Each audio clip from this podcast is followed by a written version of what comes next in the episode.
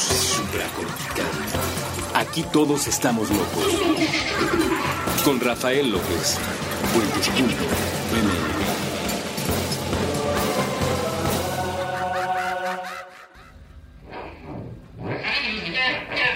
Bienvenidos a Supracortical, yo soy el doctor Rafa López, soy médico cirujano por la Universidad La Salle, soy psiquiatra por la UNAM y soy consultor y comunicador en semiología de la vida cotidiana. El día de hoy platicando nuevamente de uno de estos temas que ustedes me sugieren y me dijeron, oye Rafa, ¿por qué no platicas un poquito sobre las relaciones de pareja, sobre cómo cerrar ciclos, abrir ciclos nuevos, cuándo, cuándo es el buen momento para cambiar de pareja o para, para ya no guardarle luto al anterior? Y cómo mantener ciertos límites entre las relaciones interfamiliares e intrafamiliares. ¿Hay alguna diferencia entre eso? Vamos a platicar de eso y más el día de hoy aquí en Supracortical y especialmente quiero empezar por un punto muy importante. Fíjate que si más o menos tienes entre 25 y 45 años y si vives en alguna ciudad semejante a la Ciudad de México, eh, lo más probable es que todavía traigas una serie de condicionamientos que yo mismo tengo, que, que son completamente normales por la vida que hemos vivido. Ya saben que aquí todos estamos locos, pero que al mismo tiempo de ser normales, pues son comunes, son muy disfuncionales. La idea errónea de creer que una pareja determina qué tan exitoso es un individuo. A ver, tienes 35 años, si no tienes una pareja estable, seguramente algo tienes, algo tienes mal tienes un trauma, no has sabido cómo eh, comprometerte, eh, le tienes miedo al compromiso, algo malo debes de tener. Oye, este no te estás dando cuenta, pero estás alejando a todas tus parejas porque todos al final terminan eh, poniéndote el cuerno y este yéndose a, a vivir con alguien más. Y entonces necesitas ir con Rafa López, necesitas ir al psiquiatra, necesitas ir con un psicólogo, con un terapeuta, con un chamán, con alguien tienes que ir porque, hermano, seguramente tienes algo mal. Lo más probable es que no. lo más probable es que no, porque lo hemos platicado en otros episodios a lo largo de supracortical. Hemos platicado que el ser humano no es un animal monógamo. A diferencia de los pingüinos que no necesitan ir a terapia de pareja, lo primero que le digo a una pareja hermosa, bella, que se aman, se adoran, cuando me dicen, Rafa, te queremos compartir la gran noticia de que nos vamos a casar, les digo, por favor, por favor, por favor, tomen este consejo, empiecen a ir a terapia de pareja ya ahorita que las cosas están bien, ahorita que se aman mucho, ahorita que se entienden, ahorita que se quieren ver por las tardes y al despertar, ahorita que quieren dormir juntos, por favor, vayan a terapia de pareja. Porque lo más natural en el ser humano es que la pareja tienda a la separación. De hecho, más o menos en un periodo en torno a los cinco años, lo lógico, lo natural sería cambiar de pareja. Por supuesto, algunos a los 3, algunos a los 7, algunos más a los 15 años de relación, pues van a sentir este, ay, como que ya se me está acabando el ciclo con esta pareja y es relativamente normal. Eso no significa que no esté bien buscar una relación monógama de largo alcance que nos permita formar una familia y durar 30, 40, 50 años juntos. Eso está maravilloso, pero lo primero que te quiero decir es de manera natural va a haber una tendencia a la separación. Y si tú no estás trabajando ahorita ya en mantenerte unido a tu pareja, pues entonces estás dejando todo un flujo natural que va a desembocar en el deseo de la separación. Esto es como, como subirte a una caminadora, como subirte a una banda sin fin, donde si tú dejas de moverte hacia adelante, la banda sin fin te mueve hacia atrás. Y entonces si tú te paras, dejas de caminar o de correr en una caminadora, pues entonces lo que va a pasar es que la caminadora pop te avienta y te avienta muy lejos. ¿Por qué? Porque necesitamos todo el tiempo estar haciendo un esfuerzo por mantenernos cerca, en contacto, eh, con buena comunicación, con el gran amor de nuestra vida. Nos han hecho tanto daño los, los cuentos de hadas donde, y colorín colorado, ¿no? Donde vivieron felices para siempre.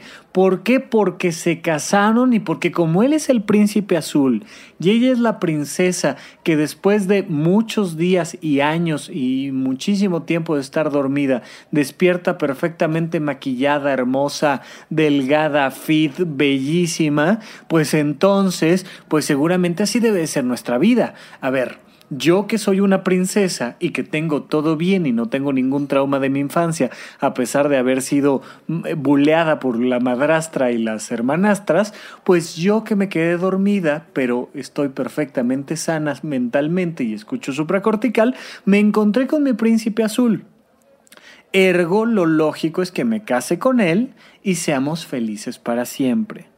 Y si bien a muchas personas no les ha gustado el libro de, de Dupeirón de Colorín Colorado, lo que sí hace interesante ese libro es decir, bueno, ¿y qué pasó después de la boda, no? Y te das cuenta de que normalmente te das cuenta de que el príncipe sí era muy azul, muy, muy azul, pero independientemente de, de lo azul de los labios o de lo que sea que haya tenido azul, por no meterme en otras partes anatómicas, al final él es una persona distinta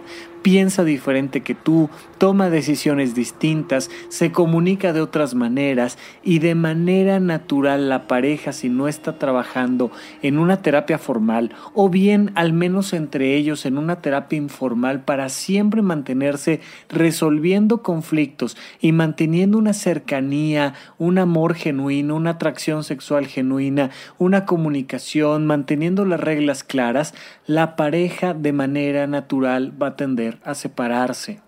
¿Por qué te digo esto? Pues porque la gente llega a mi consultorio jurándome, jurándome que como hace tres parejas no ha logrado encontrar a su príncipe azul con el que dure 40 años, seguramente algo mal tienen. Rafa, algo tengo yo, debo de tener un trauma, debo de estar este, eh, autosaboteándome, eh, no he aprendido a a buscar adecuadamente a mi pareja y entonces resulta que no me preguntes por qué, pero después de tres años de relación, todas mis parejas terminan poniéndome el cuerno, todas mis parejas terminan no entendiéndome, todas mis parejas terminan en violencia, todas mis parejas terminan, mira, no, no hubo ni violencia, ni hubo agresión sexual, ni hubo puesta del cuerno, ni nada, simple y sencillamente nos separamos porque algo debo de tener mal yo. Falso de toda falsedad. No es verdad que el éxito y la salud mental de una persona esté directamente relacionada con qué tan exitosa es su relación de pareja. Él puede ser una persona sana, madura, estable, comprometida. Ella puede ser una persona sana, madura, estable y comprometida y no funcionar como pareja. Punto.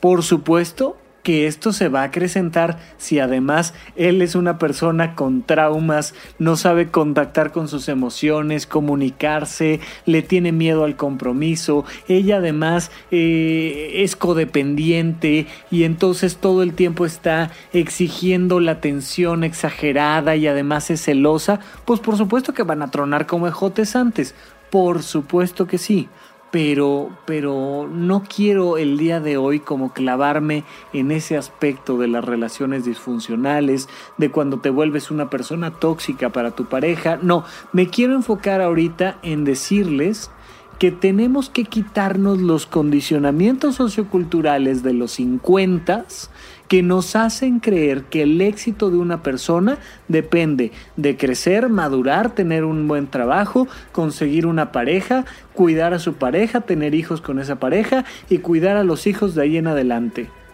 Ya sé que la mayoría de ustedes me dirán, oye Rafael, yo ya sé perfectamente que eso no es real. Ajá, sí, y cuando truenas en la pareja, ¿no sufres profundamente pensando que algo hiciste mal y que es tu culpa? Y no, no te pasas las noches recriminándole que ahora este, tú tanto que le abriste las puertas de tu casa y de tu vida y que se le ocurrió irse date cuenta de que todavía tenemos muy en lo profundo metidos estos condicionamientos que relacionan el éxito en nuestra vida con tener una relación de pareja y eso no funciona. A ver, lo primero que te quiero decir es, sí está bien y sí es parte de la madurez el tener relaciones de pareja. De hecho, uno de los elementos que nos permite saber que una persona ya tenía síntomas premórbidos de esquizofrenia o de otros tipos de trastornos mentales es que le preguntas, oye, ¿y parejas? No, no, parejas no ninguna. Oye, pero alguien que te haya gustado, con quien haya salido varios meses. Y... No, no, no, no, yo nunca he tenido relaciones sexuales, relaciones de pareja, no, no. Oye, está raro una persona que no puede durar, no sé, un año, dos años con una pareja y tener medianamente una relación estable, sí tiene que explorar algo más de fondo. Puede ser biológico o puede ser psicológico, pero ciertamente es extraño que una persona no tenga dos o tres historias de relaciones formales donde haya durado dos, tres, cuatro años con una pareja. Eso sí es raro. Es parte de nuestro desarrollo físico y social el tener ese tipo de vínculos. Aprendemos muchas cosas al respecto y, y la misma atracción sexual y la madurez psicológica te lleva a crear ese tipo de vínculos. Pero esta idea de que si no eh, cumplí 30 años casada y ya con planes para tener hijos a los 31, 32 años, algo debo de tener mal. Ya ni te, ni te hablo de cuando las personas identifican otra orientación sexual y entonces, pues francamente dicen, oye, todo el mundo me está preguntando y todo el mundo quiere que tenga vínculos heterosexuales y yo todavía no les he querido decir y ta, ta, ta, ta, y la sociedad te empieza a presionar. Por supuesto que también existe esta presión social a la que este tipo de relaciones de pareja donde no hay hijos y donde no quieres tener hijos, hasta la fecha se siguen notando como raras. O sea, a ver, Tú eres un hombre sano, ella eres una mujer sana, los dos se aman, sí, se llevan bien, sí. ¿Por qué no van a querer tener hijos? Como de parte de quién se les ocurre no tener hijos. Es una locura, porque traemos todo este condicionamiento que nos hace creer hasta la fecha que el único motivo para estar en pareja es tener hijos cuando precisamente en muchísimas ocasiones los hijos son el factor de estrés que termina rompiendo a la pareja. La pareja se llevaba perfectamente bien hasta la llegada de los hijos. Y por supuesto que reclaman una cantidad de energía, de tiempo, de dinero, de atención que reclama un tipo muy particular de vocación de familia que necesariamente implica mantener fuerte a la pareja. ¿Sabes cuándo tiene que estar más fuerte la pareja? Ante la llegada de los hijos. ¿Sabes cuándo tienen que trabajar más en unión, en terapia, en comunicación, en amor, en sexualidad? Precisamente en la llegada de los hijos, porque después de no dormir, después de meses de lo que implica atender a un niño recién nacido, mira, lo último que quieres es acercarte sexualmente a tu pareja, lo último que quieres es resolver un conflicto emocional reclama mucha más energía mantener viva la pareja ante la llegada de los hijos. Pero muchísimas personas que hubieran tenido una vocación de soltería divina y hubieran sido personas exitosas económicamente, que aportaran mucho a la sociedad, terminan siendo personas frustradas porque se obligaron por condicionamientos, porque nadie los obligó, salvo sus propios condicionamientos, se obligaron a casarse. Y ya casados, pues ya encarrerado el ratón, pues tienes que tener hijos. Y entonces te obligas a tener hijos y terminas dando una pensión alimenticia tremenda, trabajando el triple para mantener a tus hijos, peleado con tu ex a más no poder, sintiéndote frustrado de no haberte podido desarrollar, por favor, si todavía no te casas, piensa 36 veces antes de casarte por qué te quieres casar. Y si ya te casaste o no te has casado, pero de todas maneras tienes la intención de tener hijos, piensa 87 mil veces antes de tener un hijo. La vocación más hermosa del planeta Tierra, la más bella, más gratificante, más amorosa y la verdadera vocación de servicio no es otra sino crear a un ser humano nuevo, independiente, sano, creativo, amoroso, artístico. No hay nada como tener un hijo. Pero eso reclama vocación. Yo, yo, yo que estoy hablando contigo, te puedo decir, por muchísimos motivos, en esta línea en el tiempo no me va a tocar ser papá. Y eso por una decisión personal. ¿Cuántas personas que me están escuchando levantan la mano y dicen, bueno, yo creo que hay una gran probabilidad o estoy muy seguro de que no quiero tener hijos? ¿Por qué no quieres tener hijos? ¿Cuáles son los motivos profundos para no tener hijos? Todo esto tiene que ver con vocación y lo vamos a ir platicando a lo largo de algunos diferentes programas importantes. Eh, en septiembre voy a dar un curso para descubrir si tienes vocación de soltería, pareja o familia. Nada más mantente al pendiente de tu correo electrónico y de la información que mando por correo electrónico si es que ya te suscribiste, eh. Si es que ya te suscribiste, perdónenme a la lista de correo electrónico, pero más allá de eso, mira, es relativamente sencillo. Tenemos una vocación, un disfrute por negociar nuestra intimidad.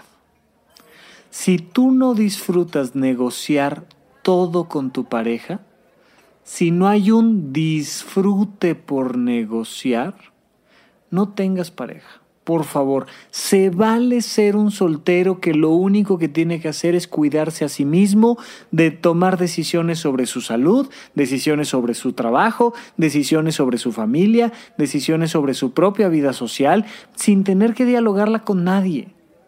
Pero si tú no te das la oportunidad de experimentar en varias ocasiones, a ver qué tanto puedes disfrutar el convivir con alguien más, el tener límites claros, el llegar a acuerdos. Mira, te estás perdiendo de una gran oportunidad. Pero si ya lo hiciste, y te das cuenta de que sí, sí te gusta tener ah, una pareja eventual, sí te gusta tener con quién ir al cine. Mira, las personas tienen esta idea de que, híjoles, ¿qué, qué voy a hacer cuando tenga 96 años, quiera viajar y tenga que viajar yo solito? No te preocupes, para ese entonces ni te vas a acordar si te casaste o no, hombre. Te vas a subir a, a un camión o su equivalente del 2080 con un montón de viejitos igual que tú y vas a viajar en grupo con viejitos y vas a dar tu dinero de la pensión para irte a los cabos a remojar los callos, hombre, no pasa nada.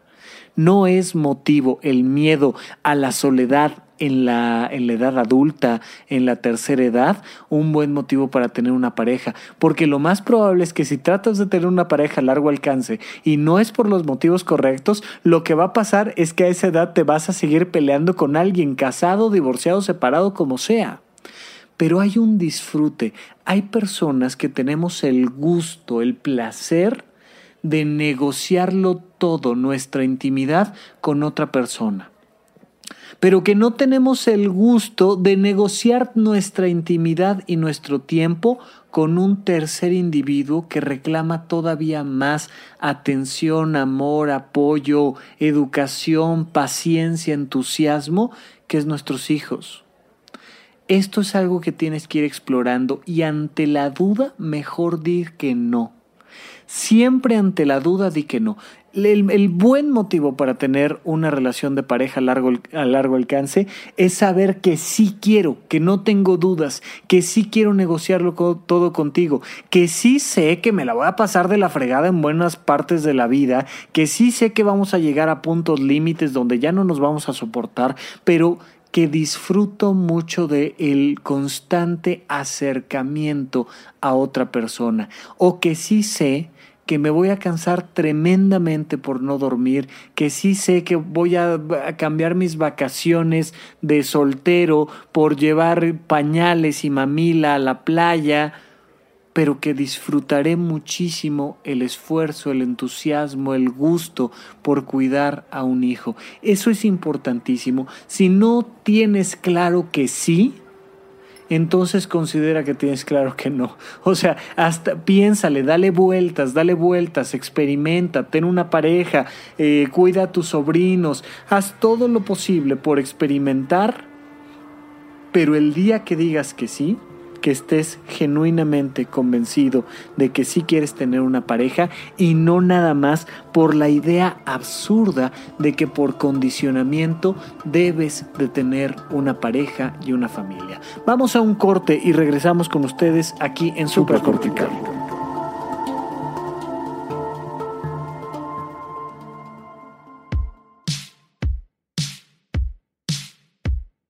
La mujer lee un volumen de historietas en su estudio del tercer piso.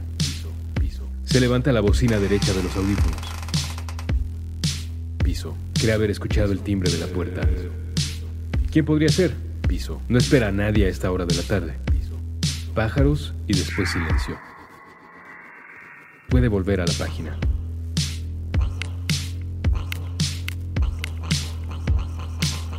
En las viñetas que la mujer tiene frente a los espejuelos, un hombre dedica la jornada a espiar a sus competidores. El negocio de la pintura vinílica no es lo mismo desde el año fiscal previo. Se necesitan medidas radicales. La intención de no ser descubierto o reconocido hace al hombre caminar al interior del cine. Piensa que desde allí podrá enviar mensajes a sus socios con mayor comodidad. La atención del sujeto está en la pantalla que tiene en la mano, no en la que llena de luz la habitación. En la película, una mujer tiene un álbum para niños sobre el regazo.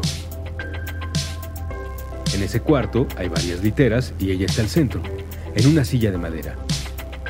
El vestido azul marino tiene estampadas unas flores rojas grandes. Los chicos escuchan la historia que sale primero de la página para salir después de sus labios. Había una vez un hombre que vivía enojado con el mundo.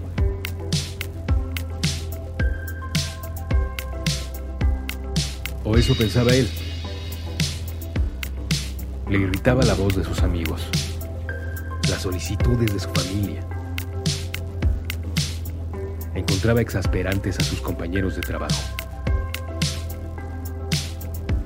a los vendedores de tacos, a los motociclistas, a las luces rojas que le avisaban que él, también, como parte de la fila, tendría que detenerse.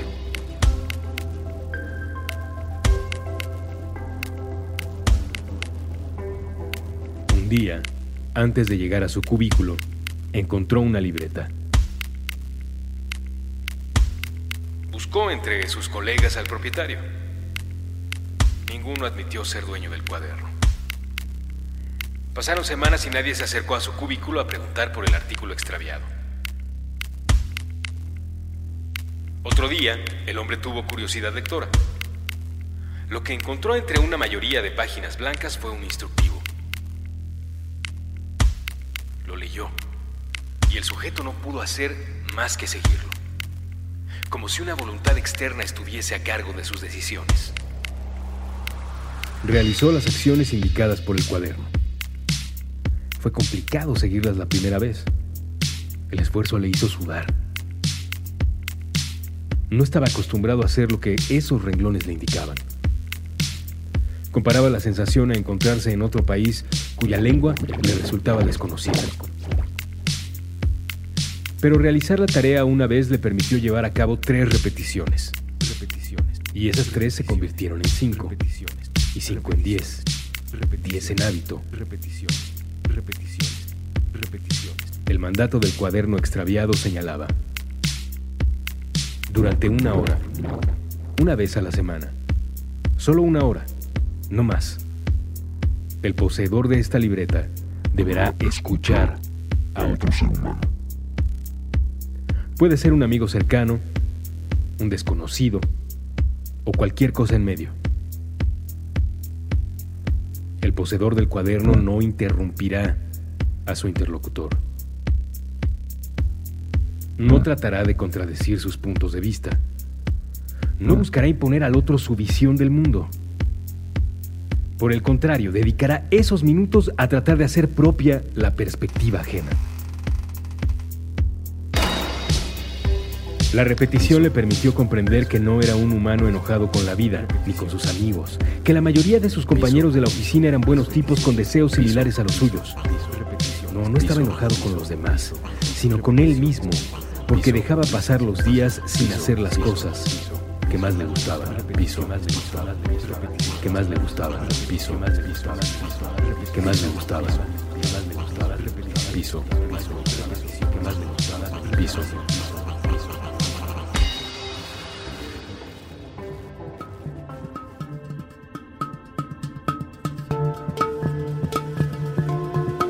Estamos de regreso con ustedes aquí en Supracortical. Oigan, quiero hablar muy seriamente con ustedes. No es solo mi comercial de siempre.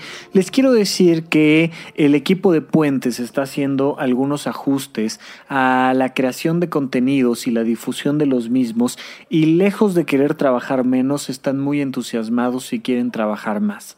Pero a ojos de ustedes podría parecer todo lo contrario, porque se nos ha pedido que hagamos programas en vez de semanales, quincenales. Las chicas de Mandarax ya hicieron su anuncio de que esta semana no lanzan episodios. Eh, otros programas ya estarán haciendo lo mismo. Recuerden que pueden entrar a puentes.me y ahí encontrarán todos los episodios de todos los programas que pueden encontrar en esta plataforma fantástica, entre otros los de supracortical. Y entonces, eh, pues la gente de Puentes se acercó conmigo y me dijo, Rafa, queremos que hagas mejores episodios y queremos que los hagas cada 15 días, queremos publicitarlos de manera muy intensa, queremos llegar a mucha más gente, pero queremos mantener un, un alto nivel y un alto estándar. Y entonces eh, la respuesta que les di fue muy clara, les dije no, de principio no voy a hacer programas cada 15 días. Por supuesto que haré todo lo posible por darles episodios de la más alta calidad. Eh, ha sido el compromiso que he tenido yo con ustedes desde siempre y la respuesta que han tenido ustedes la agradezco muchísimo de verdad porque ustedes son finalmente los que me dicen voy bien o me regreso, ¿no? Básicamente. Y entonces mi respuesta fue no no solo les voy a seguir dando un programa de supracortical cada semana, sino que además estoy lanzando el proyecto del canal de YouTube, donde cada semana me estoy conectando en vivo, a veces en viernes, a veces en sábado, tal vez por ahí en alguna ocasión lo tenga que hacer incluso en domingo, pero me voy a conectar en cada ocasión esperando que la gente se conecte en vivo conmigo y me ayude a tener una conversación. Llevamos poquitos episodios de UPSI, de la unidad de psicoterapia intensiva, y ha funcionado muy bien. La gente que se ha conectado en vivo ha sido suficiente para que charlemos durante una hora semanal y quedan grabados los episodios en YouTube y los estoy lanzando. ¿De qué depende de que yo mantenga este ritmo y este esfuerzo con mucho gusto lo hago, con mucho entusiasmo, pero sí es un esfuerzo físico, es un esfuerzo de agenda, es un esfuerzo incluso económico, porque yo tengo que determinar tiempos de trabajo para esta actividad depende de que yo lo siga haciendo. El hecho de que ustedes descarguen los episodios, los compartan, hagan comentarios en las redes sociales. Recuerden que me pueden escribir en Twitter en arroba Rafa Rufus, la primera R con mayúscula y luego doble R en medio. Y que me pueden buscar en el canal de YouTube. Ponen ahí Rafa López Psiquiatra y les aparece el canal de YouTube. Que pueden entrar a mi página web rafalopez.net o escribirme directamente un correo electrónico a contacto arroba si ustedes siguen descargando los episodios, si ustedes siguen viendo el canal de YouTube, si ustedes siguen compartiendo como hasta ahorita lo han venido haciendo, yo se los agradeceré de la manera emocional más intensa que pueda, pero además compartiéndoles episodios semanales para el podcast y episodios semanales para el canal de YouTube. Por favor, por favor, háganlo en el momento en el que por supuesto que ya sea por la calidad del contenido o porque simplemente ya nos hayamos aburrido de supracortical y de la unidad de psicoterapia intensiva y de Rafa López en general, pues entonces tomaré un poco de distancia para replantear y ofrecer algún otro contenido. No voy a dejar de hacerlo, solo lo que sí les puedo decir es probablemente el canal de YouTube pronto evolucione a un contenido un poquito más elaborado, que a lo mejor eso me haga allá alejarme cada 15 días. Espero no, espero poder mantener este ritmo, pero muchísimo, muchísimo depende de algo que ya están haciendo. Lo, lo, lo agradezco verdaderamente con el corazón. No dejen de escuchar el programa, no dejen de compartir el canal de YouTube y me ayudarán a llegar a más personas y a mantener estándares que me permitan darle sentido a este esfuerzo y se los agradeceré muchísimo. Por otro lado, en septiembre, pasando el 15 de septiembre, lanzo curso 1 de semiología de la vida cotidiana. Eh, se puede tomar presencial, se puede tomar a distancia. Eh, les mandaré toda la información por correo a la gente que se haya suscrito al canal. Bueno, hasta aquí, pero sí quería tomarme estos minutos para platicar con ustedes de los cambios que va a haber en Puentes y de por qué Supracortical seguirá dándoles contenido semanal mientras ustedes así lo decidan con las descargas y el compartir y el comentar. Muchísimas gracias. Seguimos adelante. Bueno, algo que me preguntaron específicamente, ya una vez que hemos aclarado que se vale ser, soltero, que se vale culminar con relaciones de pareja, que no pasa nada si después de cinco años terminé una relación, es, Rafa, a ver, quiero que platiques específicamente ¿Qué onda con cerrar un ciclo y abrir un ciclo nuevo en cuanto a una relación de pareja? ¿Se vale, no se vale? ¿Cómo se hace? ¿Qué onda? Bueno, a ver, punto número uno. Es súper importante que sepas leer los ciclos en tu relación de pareja. Todo en la vida tiene un ciclo. ¿Sabes? Muchos de los problemas de salud mental que tenemos los seres humanos es porque no, le, no sabemos leer los ciclos naturales de nuestro cuerpo. Nuestro cuerpo funciona por ciclos. Tu corazón tiene un sistema que se llama sístole y diástole. La diástole es cuando, bueno, me voy a explicar aquí tantito un poquito más. Tu corazón, imagínatelo como un edificio de departamentos donde hay dos departamentos abajo y dos departamentos arriba. Nada más hay planta baja y planta alta, nada más. Bueno, la diástole es cuando la sangre baja de los departamentos de arriba hacia los de abajo para que luego la sístole mande la sangre de los departamentos de abajo hacia afuera. Y entonces va haciendo un ciclo donde de afuera llega la sangre al tinaco de los departamentos de arriba y se vuelve a hacer la diástole y lo manda abajo y luego lo manda afuera. Bueno, eso es un ciclo. Dormir es un ciclo. Muchas veces te he compartido que comer tiene más que ver muchas ocasiones con a qué hora comes que con qué comes o cuánto comes. Por supuesto que es importantísima la calidad del alimento y es importantísima la cantidad del alimento, pero algo que normalmente se nos, se nos olvida es la hora de alimentarse.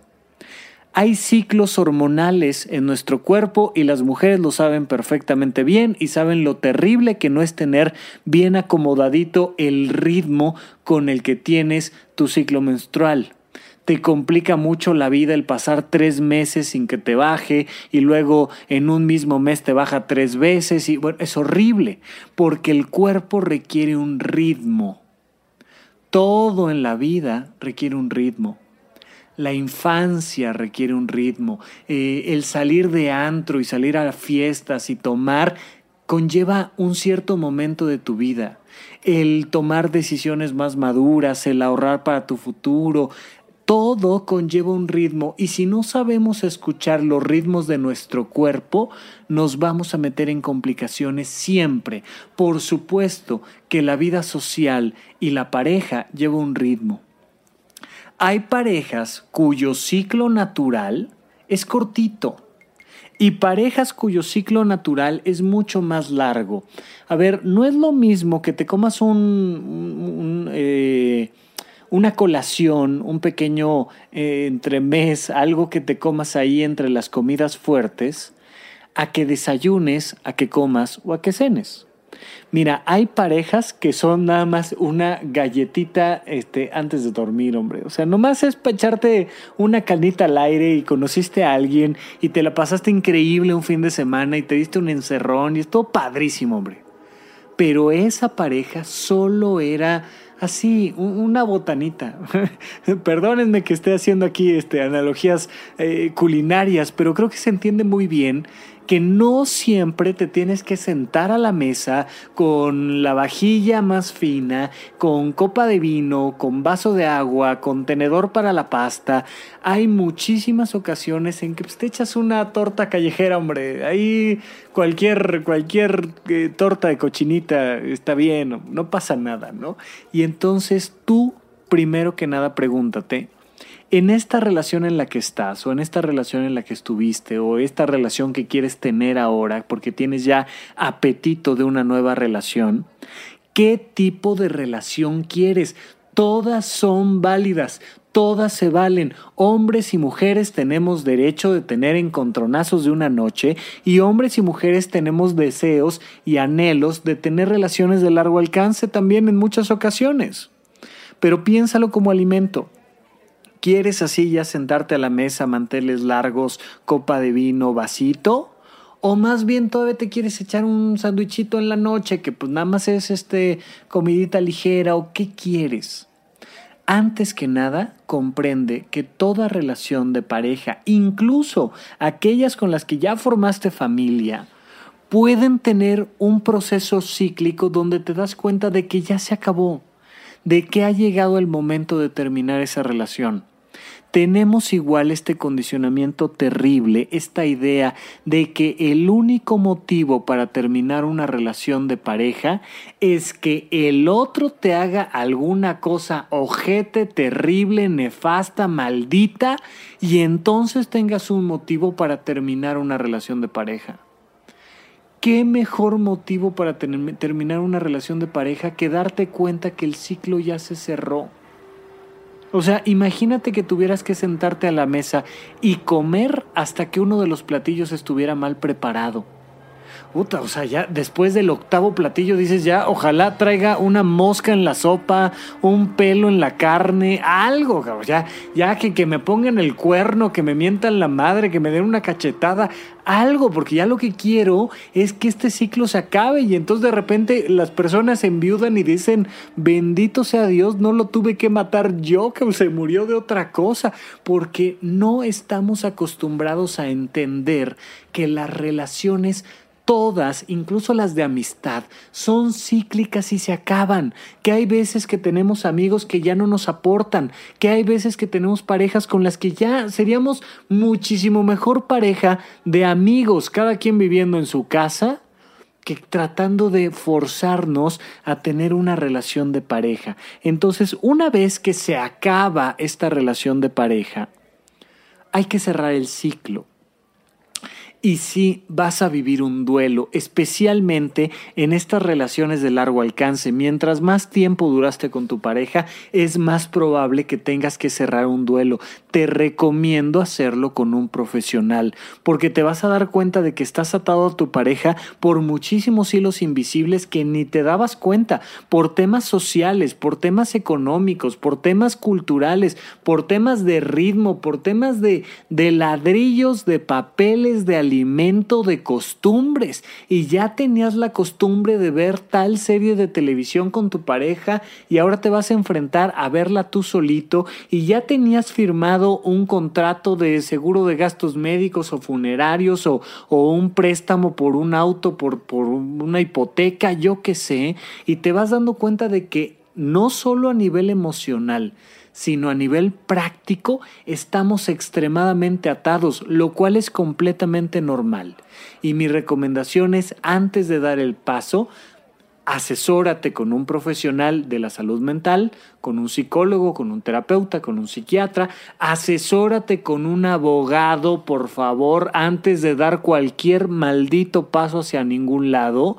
Si tienes hijos, asesórate con los profesionales de tus hijos, educadores, maestros, asesórate con un psicólogo, con un paidopsiquiatra, asesórate con los profesionales antes de dar un paso. Pero por eso es muy importante que las separaciones no sean en portazos, que no sea cuando ya no te ya no te quiero ver y te vas al demonio y ¡pah! y entonces viene el portazo tremendo. No. Simplemente se cerró el ciclo y hagámoslo adecuadamente. Paso número uno, tú tienes que estar seguro, segura de lo que estás haciendo. Tú tienes que estar tranquilo, tú tienes que estar firme, tú tienes que trabajar en ti antes siquiera de abrir la boca. Paso número dos, es muy importante que encuentres el dónde, el cuándo y el cómo hablar con tu pareja de este proceso de la separación. Incluso se vale ir a terapia de pareja a separarte. Cosa que pasa muy poco, ¿eh? pero de verdad que se los recomiendo ve a una terapia de pareja separarte. Por supuesto que toda terapia de pareja lo primero que va a tratar de hacer es mantenerte unido y se vale y es correcto. Oye, no cometamos un error, hemos construido mucho juntos, tenemos muchísimo por qué estar juntos a nivel práctico, a nivel social, a nivel emocional, intentémoslo, ok, se vale. Y de hecho la, la terapia casi siempre busca rescatar la pareja hasta la última gota de sangre, pero se vale también decir, a ver, nosotros ya lo hablamos, venimos a que nos ayudes a separarnos, a no lastimar a nuestros hijos. Imagínate la madurez de la que te estoy hablando. Esto sucede, bueno, casi nunca lo he visto yo. Lo que más veo son gritos, sombrerazos, ponen a los hijos en medio, vienen los trancazos por todos lados, las amenazas, los insultos. Es terrible pero podrían ir con un profesional a hacer la separación. Punto número uno, tú tienes que estar firme, tranquilo, seguro. Punto número dos, ahora hagamos la, disolución de esta relación de pareja de la manera más amable, juntos, en pareja. Especialmente si tienes hijos, quiero que comprendas una cosa. Te vas a divorciar, pero no te vas a desvincular. Si tienes hijos con tu pareja, el resto de tu existencia es el papá de tus hijos, es la mamá de tus hijos, y más te vale saber comunicarte con esa persona, ahora especialmente que ya no están juntos, porque si no va a haber una cantidad de agresiones tremendas. Paso número tres, ahora sí, compártanlo a la sociedad. Normalmente hacemos las cosas al revés Primero le decimos a nuestros amigos, a nuestros primos, lo ponemos en Facebook que nos vamos a separar. Luego lo hablamos en pareja hasta mentarnos la madre y hasta azotarnos la puerta en las narices y todo. Para al final decir, híjole, ¿qué crees? Que no estoy tan seguro de quererme separar. No, es para, es para infartarse, por favor. Es para eh, que el terapeuta saque ahí un cuchillo y los apuñale a los dos y quede aunque sea como final de Romeo y Julieta o algo. Porque lo hacemos al revés. Es terrible que lo hagamos al revés. Bueno, vas a vivir un duelo y vas a tener que reacomodar muchas cosas en tu vida. Cuando pierdes algo de tu vida, en este caso tu pareja, te tienes que preguntar, ¿Qué sí me daba esta pareja? Porque la gente viene mucho a platicarme, oh, es que no me daba esto y no me daba aquello, pero no sé por qué me duele tanto. Porque necesitamos enfocarnos en lo que sí te daba esa pareja y ahora preguntarte con las personas que tengo y conmigo mismo, ¿cómo puedo obtener eso que me daba. Oye, me daba apoyo, me acompañaba al doctor, me acompañaba al cine. Oye, me daba apapacho, me daba una caricia en la espalda, me hacía piojito. Oye, este, me, me, me daba placer, me daba inspiración, me daba conocimiento. Ok, busca en las relaciones que sí tienes ahora cómo obtener eso que tu pareja te daba y especialmente cómo dártelo tú a ti solito, cómo darte dinero, por ejemplo, cómo darte conocimiento, cómo darte eh, reconocimiento tú a ti solito, pero además ayúdate de otras personas, crea una red de resiliencia que te permita mantenerte a flote ahora que perdiste un elemento importante de tu vida, porque haya sido como haya sido, el terminar una relación de largo alcance es perder un elemento importante en tu vida. Vives el duelo, lo vives de manera adecuada y profesional, y cuando ya no tengas emociones negativas hacia tu ex, estás listo para reiniciar una nueva relación de pareja. Si te llevó dos días ya no tener rencor, enojo, tristeza, angustia, dudas por tu ex, en dos días estás listo para tener una nueva relación de pareja y no te pasa absolutamente nada. Pero si hasta la fecha sigues sufriendo, estoqueando sus redes sociales, si hasta la fecha sigues angustiado con tristeza por las noches, entonces no estás listo para abrir una nueva relación de pareja. Y lo que vas a hacer es que vas a contaminar la relación anterior va a contaminar la nueva relación y no te va a servir absolutamente de nada y entonces sí estás empezando el nuevo ciclo con el pie izquierdo.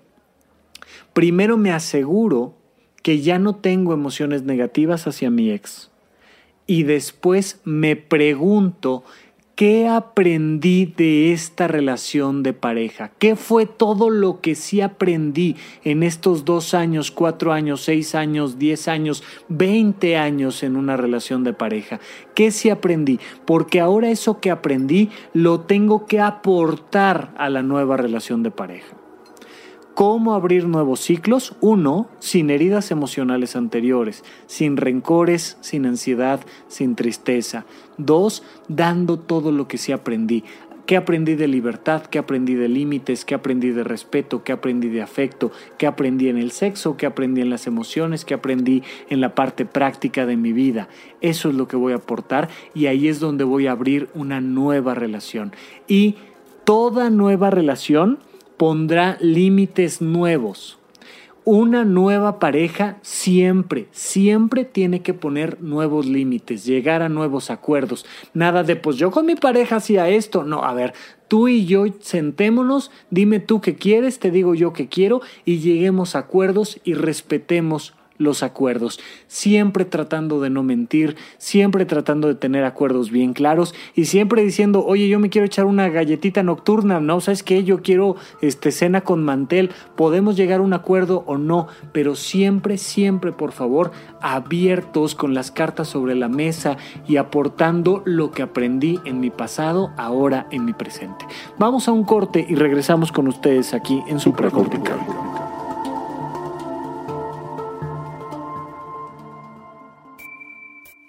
A los habitantes del multiverso que se encuentran en lugares distintos a la Tierra. Necesitamos de ustedes. El accidente de la evolución nos ha afectado. Ahora mismo, el Homo sapiens piensa que este planeta y cuanto le rodea es de su propiedad. Piedad, piedad, piedad. Somos incapaces de olvidarnos de la crueldad. Despreciamos a nuestros semejantes. Conservamos en muchas formas la esclavitud. La esclavitud. Sí, nuestro cerebro ha sido capaz del arte y la ciencia. También hemos inventado la desigualdad y el odio. Estamos obsesionados con el tema de las clases sociales. Tendemos a hablar de los otros mediante etiquetas. Hemos diseñado un sistema donde la desgracia ajena nos resulta benéfica. Pero imaginen cómo cambiaría todo si ustedes, habitantes de otro universo, galaxia o planeta, nos demostraran que no somos únicos ni especiales.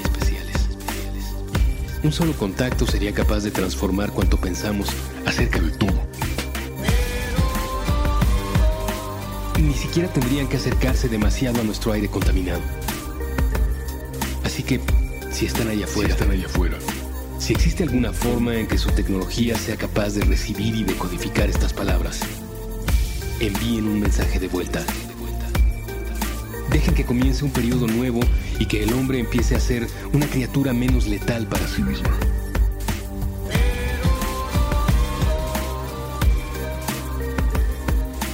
Es importante, es importante y es urgente.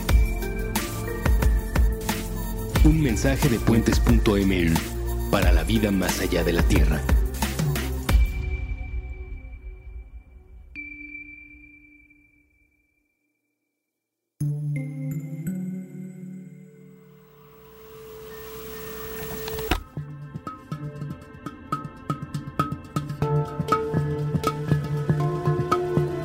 Estamos de regreso con ustedes aquí en Supracortical. Yo sigo siendo Rafa López y estamos platicando de las parejas, de cómo cerrar ciclos, de cómo abrirlos. Si ya abriste un nuevo ciclo y si ya decidieron los dos que se van a sentar a comer juntos durante el mismo tiempo y más o menos con los mismos cánones. Cada quien puede pedir sus platillos, pero pues no se vale que él esté cenando en la cama papas, este, papas fritas y que ella esté comiéndose una ensalada con una copa de vino en el comedor. O sea, más o menos debemos de tener los mismos criterios de quiénes somos, hacia dónde vamos, qué queremos el uno del otro y se vale cualquier tipo de cena se vale, se vale hacerla en compañía de nuestra pareja. Ahora bien, bueno, ya estamos abriendo este nuevo ciclo y toda pareja pone sus límites.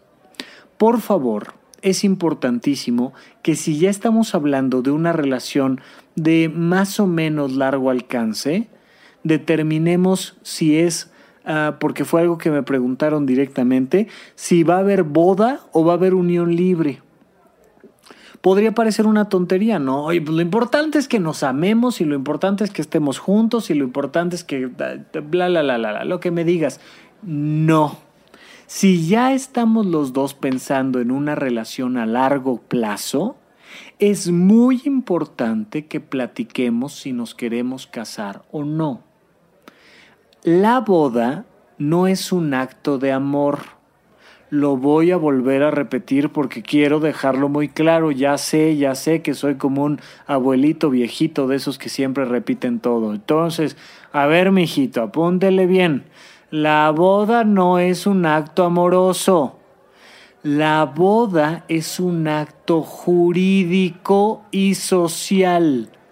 Ni siquiera, que sí lo puede ser, por supuesto, ni siquiera es un acto religioso. Claro, si lo pudiéramos poner así como, en estratos, punto número uno, la boda es un acto social hasta arriba y sobre todas las cosas a la fecha, en ciudades semejantes a la Ciudad de México, en hoy, eh, hoy por hoy que lo estamos grabando el podcast, las bodas son actos sociales. Punto número dos, escalón debajo de ese acto social las bodas son actos jurídicos. Punto número tres debajo de ese escalón, las bodas son actos amorosos. Punto número cuatro y hasta abajo, las bodas son actos religiosos. ¿Por qué es importante entender esto? Porque socialmente estamos avisándole al resto del planeta Tierra que tú y yo tenemos una relación de largo alcance. Esto es por tradición, moda y cultura, esto es por lo que nos ha enseñado la familia, la escuela y la sociedad, esto es porque aún conservamos arcaicos esquemas sociales donde las parejas no podrían controlar la natalidad y entonces cualquier encuentro sexual podía terminar en una mujer embarazada con un hijo bastardo.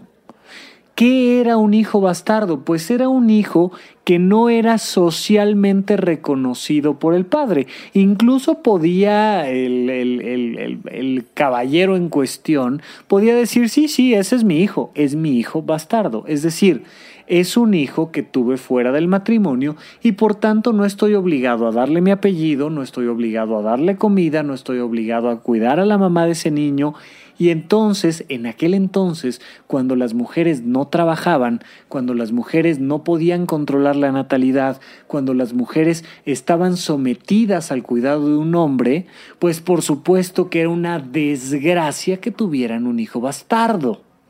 Entonces, ¿qué se hacía?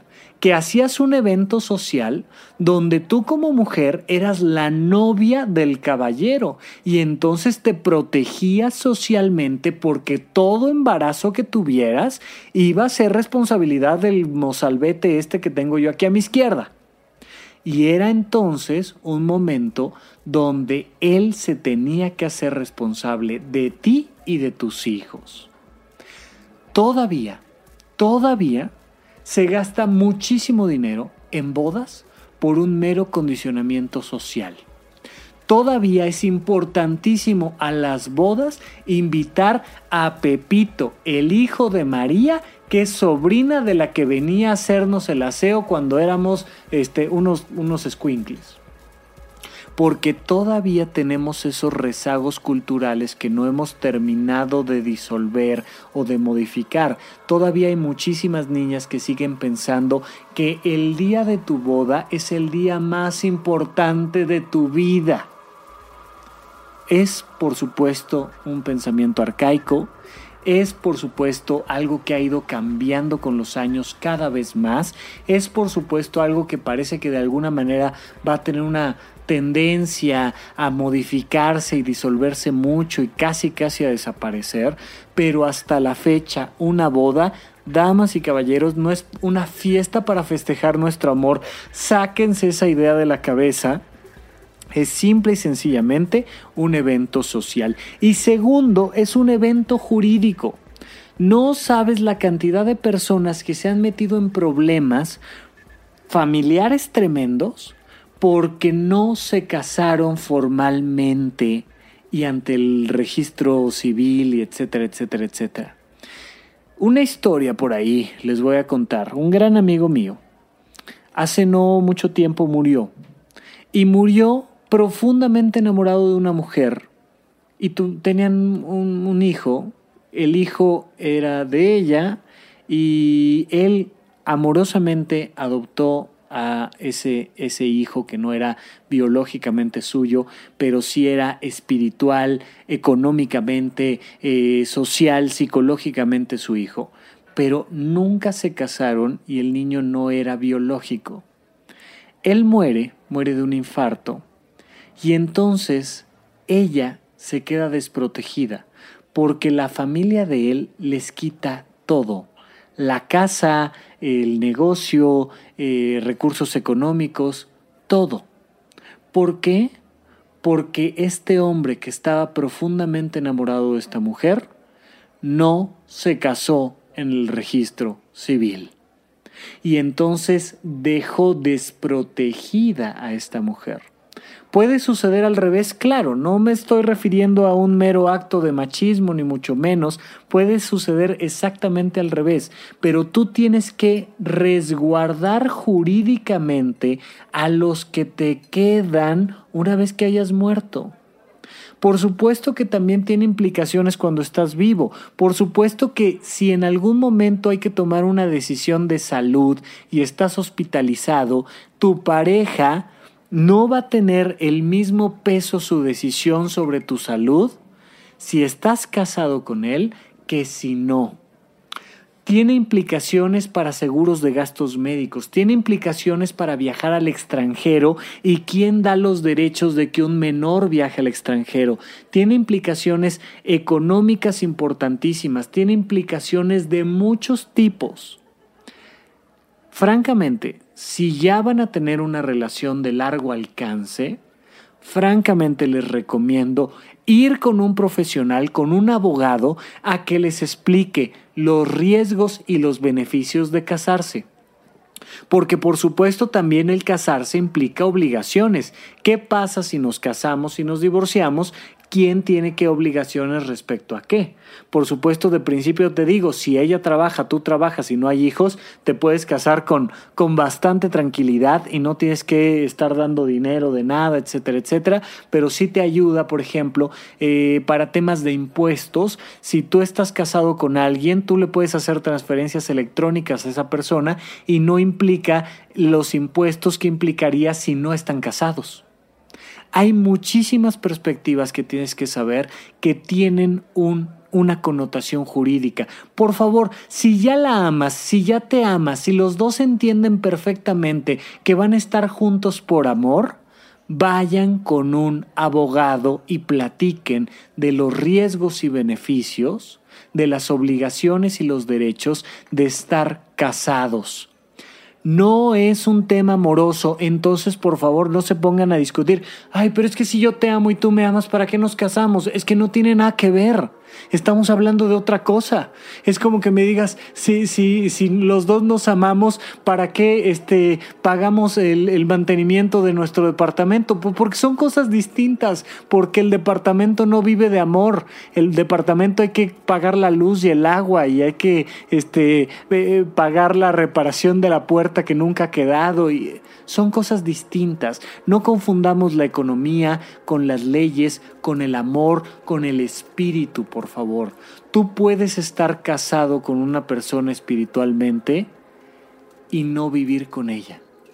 Puedes ser el gran amor de tu vida y puedes tener un vínculo amoroso con una persona que ni te pela, que ya no sabe ni que existes o no y tú espiritualmente puedes estar casado, casado con una persona a nivel espiritual, pero jurídicamente divorciado, pero emocionalmente distante, pero económicamente sin vínculo alguno, pero es súper, súper importante, por favor, que si ya son una pareja que se ama y que va a vivir a largo plazo juntos, vayan con un abogado a hablar no de amor, no del espíritu, de leyes y de economía, por favor. Entonces me preguntaron mucho, oye, ¿se vale vivir en unión libre? Claro que se vale. Siempre y cuando tengas la información jurídica necesaria para tomar la decisión jurídica y no amorosa, por supuesto que se vale. Pero vivir en unión libre por la pura idea de que tú y yo nos vamos a amar siempre sin necesidad de un papel es, por supuesto, una negligencia con una persona que amas. No seas negligente con una persona que amas. No se trata de amor, se trata de economía, se trata de derechos, se trata de obligaciones jurídicas. Y simplemente por el hecho de vivir con una misma persona durante mucho tiempo, eso de suyo trae obligaciones jurídicas. Entonces mejor platíquenlo. Si te casas y te casas bien y decides casarte por bienes separados y entonces te enteras que una vez que compraste un departamento y quedó a tu nombre, hay que ir y reportar en el registro civil y público de la propiedad que ese departamento queda fuera de los bienes del matrimonio, etcétera, etcétera, etcétera, lo único que va a pasar es que si en alguna ocasión por un divorcio, por un fallecimiento, la pareja termina, va a haber menos problemas que resolver. Por el contrario, si simple y sencillamente vivimos en unión libre y a la violeta, hacia al vapor, va a haber muchísimos más problemas que resolver, pero en serio muchísimos más, cosas que te pueden costar cientos de miles de pesos o millones de pesos porque no decidieron poner una firma en un papel en algún momento durante alguna circunstancia en particular. Entonces no lo confundan, pero una vez que tenemos resuelto el tema de la boda, por supuesto comprender que toda unión a final de cuentas es un ejercicio emocional. Y lo platicaremos en alguna ocasión, pero todos los hijos son adoptivos, son emocionalmente adoptivos. Todas las bodas al final de cuentas deberían, la mayoría no lo son, ¿eh? créanme que cuando digo la mayoría digo la mayoría. Ojalá me estoy equivocando contigo, espero yo que sí, eh, pero la mayoría de las bodas no son vínculos emocionales, son vínculos económicos, son vínculos sociales, son vínculos por condicionamiento, pero ojalá que sí, ojalá que emocionalmente te estés vinculando a alguien y hay un momento donde te casas con la persona. Yo he conocido sobre todo hombres, más hombres que mujeres por los mismos condicionamientos de los que hemos hablado, pero por supuesto que les pasa a los dos. He conocido muchísimas personas que dicen, bueno, yo me casé como seis meses antes de firmar el papel y de hacer la, la, boda por la iglesia y del vestido blanco. Yo ya estaba casado. Para entonces yo llegué casado. Lo ideal sería llegar al altar ya casado emocionalmente y por supuesto que lo ideal sería llegar ya casado espiritualmente. ¿Qué es llegar ya casado espiritualmente? Es no solo sentir este amor, este vínculo emocional, esta atracción sexual por el otro. es comprender que esa persona te va a enseñar mucho de ti y que vas a tener un desarrollo como individuo, un desarrollo espiritual por vivir una experiencia en compañía de esa persona. Eso es una boda espiritual. Es una cosa hermosísima cuando comprendes que el otro te va a enseñar a ser mejor persona porque te va a poner puntos de fricción, porque se va a enojar, porque se va a distanciar, porque vas a tener que llegar a acuerdos, porque van a compartir experiencias, anhelos, porque van a trabajar juntos para unirse, porque van a estar vinculados en el espíritu, en esto que está en lo supracortical, en esto que está más allá de la corteza cerebral, hay un elemento muy importante de comprender que estoy contigo porque quiero ser más yo porque quiero crecer yo como individuo y porque te quiero dar mi mejor versión para ponerme a tu servicio. Y eso es una verdadera boda espiritual. Ojalá, ojalá que tengas estas cuatro bodas, la boda social que se vale y que hay que disfrutar y que hay que sacar el vino y el tequila y compartirlo con el padrino que no habías visto hace 80 años. Ojalá también tengas la boda legal si es que lo asumes y comprendes los riesgos y los beneficios de esto, pero especialmente ojalá que tengas una boda amorosa y una boda espiritual. Bueno, eh, hasta aquí, hasta aquí nuestro programa del día de hoy. Muchísimas gracias a todas las personas que me están haciendo el honor de escucharme. Y Supracortical por, por el momento sigue cada semana con ustedes los viernes a partir de las 8 de la mañana en Spotify, en, en iTunes, en Evox y por supuesto en la página de puentes.me. A todas las personas que me están haciendo el honor de descargar estos episodios, de comentar, de escribirme, en verdad muchísimas gracias. Es por ustedes que estamos haciendo este esfuerzo. Muchas, muchas gracias y hasta la próxima.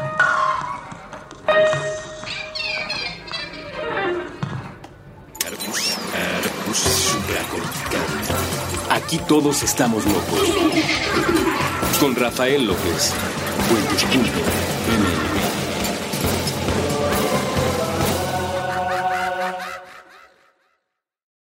Hello, it is Ryan, and we could all use an extra bright spot in our day, couldn't we? Just to make up for things like sitting in traffic, doing the dishes, counting your steps, you know, all the mundane stuff. That is why I'm such a big fan of Chumba Casino. Chumba Casino has all your favorite social casino style games that you can play for free anytime, anywhere with daily bonuses. That should brighten your day a little.